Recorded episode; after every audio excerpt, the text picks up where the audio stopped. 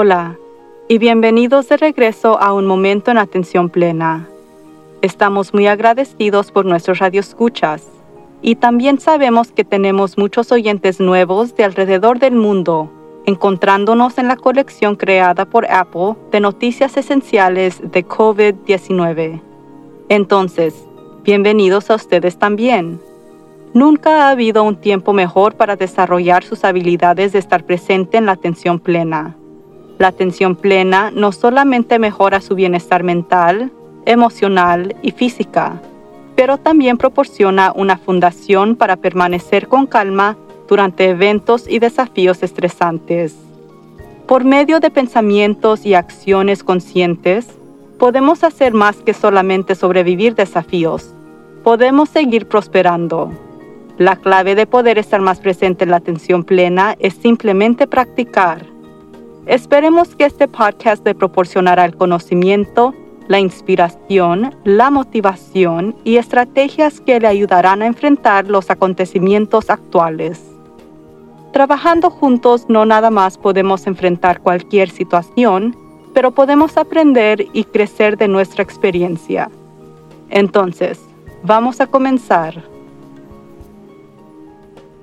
La atención plena incluye la compasión y la comprensión de que todos estamos conectados hay un bienestar mayor de considerar en cada acto que realizamos. Viendo cómo se ha propagado este virus en todo el mundo y reconociendo que aquellos que no cooperan con las restricciones diseñadas para reducir la velocidad, que puede afectar muy negativamente a muchos otros, ha sido un fuerte ejemplo de esto. Pero por el lado positivo, muchas personas se han vuelto más conscientes que nunca de que tan conectados estamos todos. Creo que hay implicaciones a lo largo plazo de esto que tienen el potencial para hacer del nuevo mundo un lugar mejor.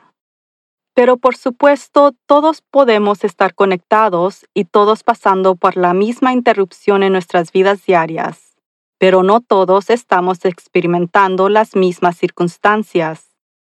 Hay tanta necesidad alrededor del mundo ahora que se puede sentir bastante abrumador. Ya estamos estresados, ansiosos y francamente asustados. Y pensando en hacer algo más allá de agacharse y sobrevivir se siente parecer imposible. Pero lo sorprendente es que las personas están ayudando a otros. Es difícil creer que algo positivo pueda provenir de un evento tan terrible. Pero la evidencia de esto surge en todo el mundo. Restaura mi esperanza en la humanidad para ver tales actos de compasión y amabilidad. Curiosamente, cuando ayudamos a otros, donamos dinero o ofrecemos nuestros servicios como voluntarios, nos beneficiamos mucho, si no más, que el receptor de nuestra generosidad. Muchos estudios muestran que dar a los demás también puede ayudar a proteger nuestra salud mental y física. Puede reducir el estrés, combatir la depresión, mantenernos estimulados mentalmente y darnos un sentido de propósito. Y bajo nuestras circunstancias presentes, aumentar nuestro propio bienestar y salud es definitivamente una ventaja. Quizás tiene vecinos necesitados, conocidos que son ancianos que podrían estar solos y sin apoyo, conoce a mamás o papás que podrían tener dificultades para tratar de hacer su trabajo desde casa mientras cuida a sus niños bajo sus pies. Hay personas en su comunidad que han perdido sus trabajos y están luchando para obtener alimentos o otras cosas esenciales. Es hora de que hagamos una pausa y veamos nuestros valores. Si está bien y tiene lo que necesita, ¿hay alguna forma de ofrecer ayuda? Tal vez tiene papel higiénico extra, el producto más popular del mercado. O tal vez puede hacer una llamada telefónica una vez al día a alguien que está solo. O quizás tiene juguetes o juegos adicionales que están acumulando polvo en un almacén que puede entretener a los hijos de otras personas para ayudar a proporcionar alivio a los padres.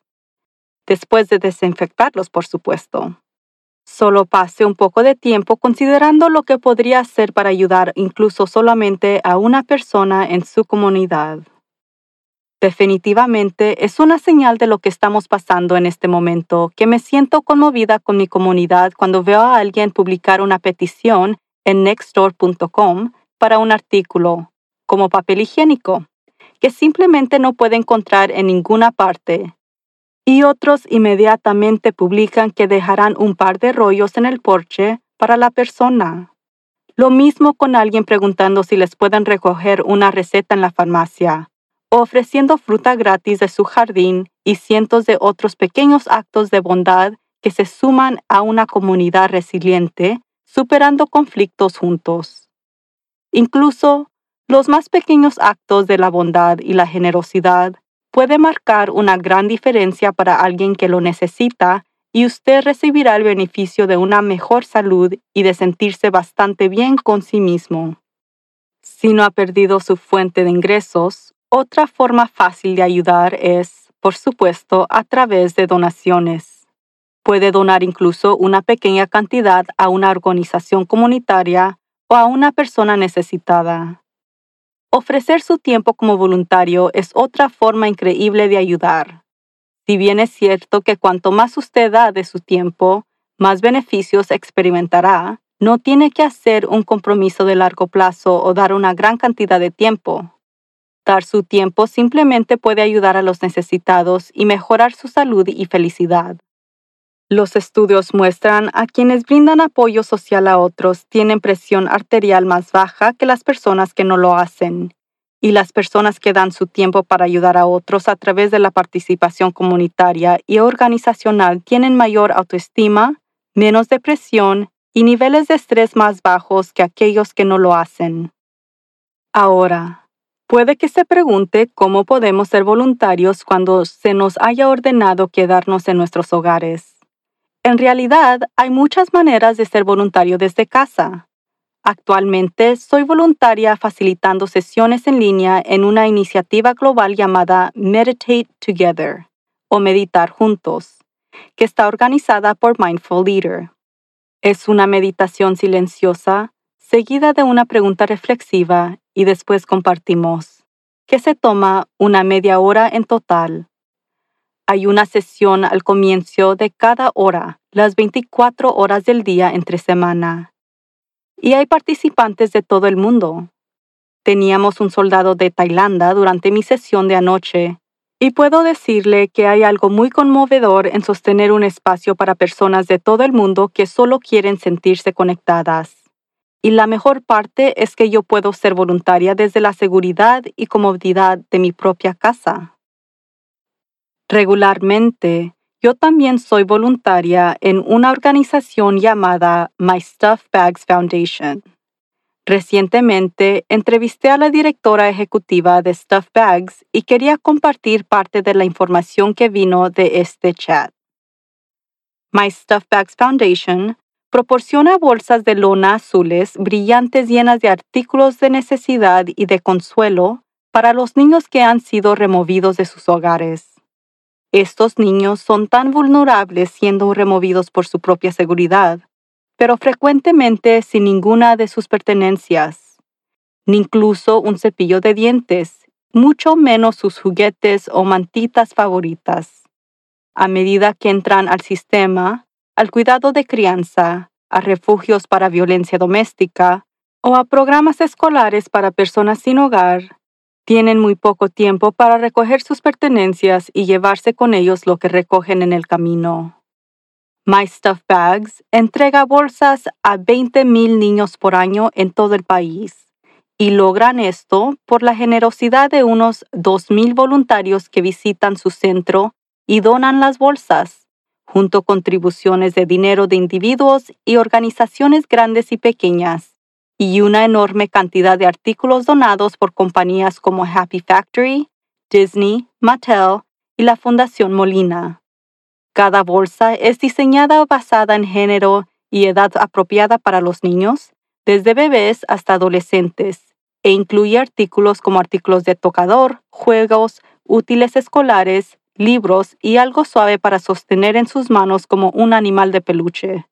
Todos estos artículos son completamente nuevos para garantizar que estos niños sepan que son importantes y merecen el cuidado y el amor que se les envía a través de las bolsas. Y debido a los mandatos de distanciamiento físico, el centro de voluntarios está cerrado en este momento, pero todavía hay tres personas que trabajan en el sitio para mantener al menos una pequeña cantidad de bolsas para los niños en necesidad. El artículo más importante incluido en cada bolsa es una manta hecha a mano. A los niños se les dice cuando reciben su bolso que la gente se preocupa por ellos y que alguien hizo la manta solo para ellos.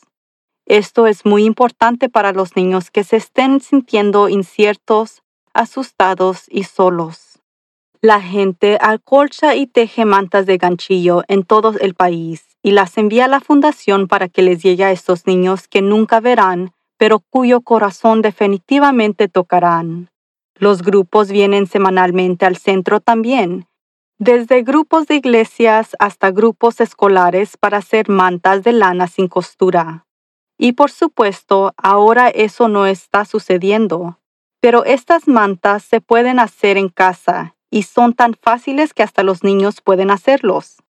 Solo toma un metro y medio de lana y un par de tijeras. Si se encuentra en el sur de California, puede recoger vellón precortado en el centro, que se instalaron al aire libre para que todos podamos seguir las reglas de distanciamiento físico. Si vive en el resto del país, puede solicitar el forro polar en cualquier tienda de telas y solicitar su entrega. Y las instrucciones están en su sitio de web en www mystuffbags.org. Este es un buen proyecto para hacer con los niños que estén encerrados en casa y disfrutará de los beneficios para la salud de ser voluntario. Visite su sitio de web para ver lo que hacen, leer sobre los niños que ayudan y obtener la dirección para enviar su manta o para hacer una donación en línea. Janine me recordó de un periodo difícil que pasamos durante la recesión que fue tan desafiante para muchas organizaciones sin fines de lucro. Ella dijo que durante ese tiempo se enseñó a concentrarse en el hoy, no lo que puede pasar mañana. Ella dijo que realmente aprendió a concentrarse en ¿qué puedo hacer hoy mismo? en lugar de preocuparse por la próxima semana o más allá, y que esta lección le ha ayudado tanto durante esta crisis actual. Ella también mantiene un marco en su escritorio que dice, solo respira, que también hace todos los días cuando aumenta la ansiedad. Me encanta que Janine haya compartido que podemos centrarnos en esta pregunta. ¿Qué podemos hacer en este momento? Además de recordarnos que nos mantengamos presente. Eso está en el corazón de la atención plena, y si nos quedamos enfocados en el ahora, que es cuando la vida realmente está sucediendo y no en las historias que inventamos sobre lo que puede o no suceder en el futuro, todos podemos sentirnos mejor en este momento. Entonces, haga una manta, ayude a sus vecinos, sea voluntario por el Internet o done dinero. Cualquier cosa que decida que puede hacer ahora, estará ayudando a otros y estará ayudándose a sí mismo y contribuyendo al bienestar mayor. Ahora, solo tomemos un momento rápido para enfocarnos en este momento. Tome una respiración profunda y relajante por la nariz. Libérelo lentamente, sintiendo que la tensión se escapa. Justo aquí, en este momento, ¿qué puede notar? ¿Hay algún sonido que está escuchando? Algún aroma que puede oler. ¿Cómo se siente la superficie en la que está sentado? Escane su cuerpo desde la parte superior de la cabeza hasta los dedos de los pies. ¿Cómo se siente su cuerpo? ¿Qué puede notar? ¿Nota su aliento? ¿Cómo se siente al entrar y salir por la nariz y la boca? Solo relájese y respire normalmente. Si está bien, sienta gratitud por su salud. Si no está bien, sienta gratitud por su sanación. Cada vez que sienta que la tensión aumente, deténgase y regrese al presente. Céntrese en el ahora.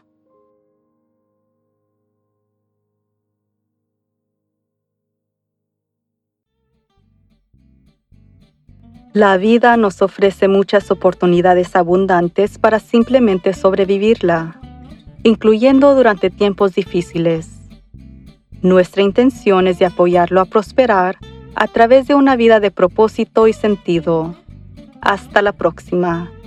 Recuerde de estar presente en la atención plena. La entrevista completa con Janine Holmes aparece en nuestro sitio de canal de YouTube Solo visite nuestra página de web o si gusta más información sobre My Stuff Bags Foundation, por favor vea su sitio en mystuffbags.org. Gracias a Janine Holmes por darnos su tiempo hoy y asegúrese de acompañarnos la siguiente semana cuando hablaremos con Omar Brownson, director ejecutivo de GTHX, pronunciado como G-Thanks sobre los beneficios y la conexión entre el agradecimiento y la atención plena. Si gustaría participar en nuestro show, por favor mándenos un mensaje electrónico a info worktoliveproductions.com. Nos encantaría compartir cómo está enfrentando estos tiempos difíciles y qué lecciones de la atención plena podemos encontrar en esas estrategias.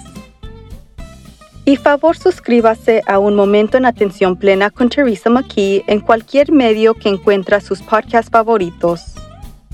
Un gran saludo a Apple Podcasts por incluirnos en su colección de noticias esenciales de COVID-19.